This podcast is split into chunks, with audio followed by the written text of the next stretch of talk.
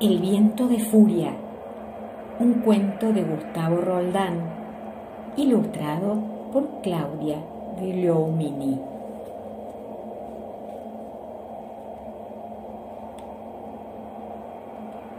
Primero llegó ese viento que era como un viento de furia.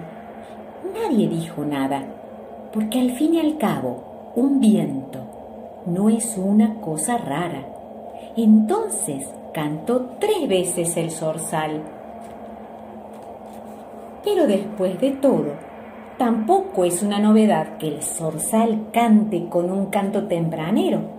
Y ahí mismo una iguana cruzó por el camino. Claro que eso se ve todos los días, pero esta vez alguien dijo que la iguana caminaba de una manera rara. Esas son malas señales, dijo la lechuza. El loro barranquero lo miró al cuatí. El cuatí lo miró al monito. El monito lo miró al tapir. El tapir la miró a la corzuela. La corzuela lo miró al tatú. El tatú lo miró al pájaro carpintero. Ninguno dijo nada, pero todos miraron de reojo a la lechuza y con una cara como de sonreír un poco.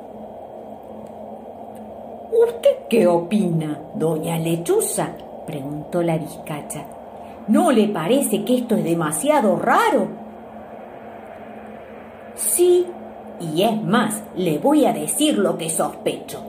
El piojo, la pulga y el bicho colorado no se hicieron ver en toda la mañana. Con seguridad andan planeando destruir el monte. ¿Destruir el monte? ¿Cómo? Con un gran incendio o con una inundación. ¿Qué pasa, doña Vizcacha? preguntó el carancho. ¿Usted no sabía nada? Resulta que al piojo y a la pulga los vieron desviar el río para que nos tape la inundación. ¡Qué barbaridad! Y no solamente eso, también parece que lo vieron al bicho colorado preparando un inmenso incendio. El carancho lo, despertó al murciélago y le dijo, Cuidado, amigo, si sigue durmiendo lo van a agarrar las llamas. ¿Qué pasa? ¿Qué pasa? El bicho colorado le prendió fuego al monte y el incendio ya está por aquí cerca. No siente ese viento caliente que nos rodea. La lechuza, la vizcacha, el carancho y el murciélago conversaron en secreto, tratando de que no los escuche nadie. Tenemos que huir de aquí, dijo el carancho. Tenemos que huir de aquí, dijo la vizcacha. Y junto con la lechuza y el murciélago se fueron muy lejos, corrido por ese viento de fuego que parecía que los iba alcanzando.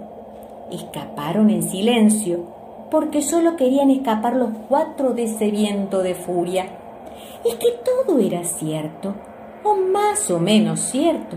Era un día con un caliente viento norte, de esos que no se empardan Nadie había visto al piojo chamamecero, a la pulga y al bicho colorado por los lugares donde siempre andaban. Y había un sol que quemaba hasta las penas.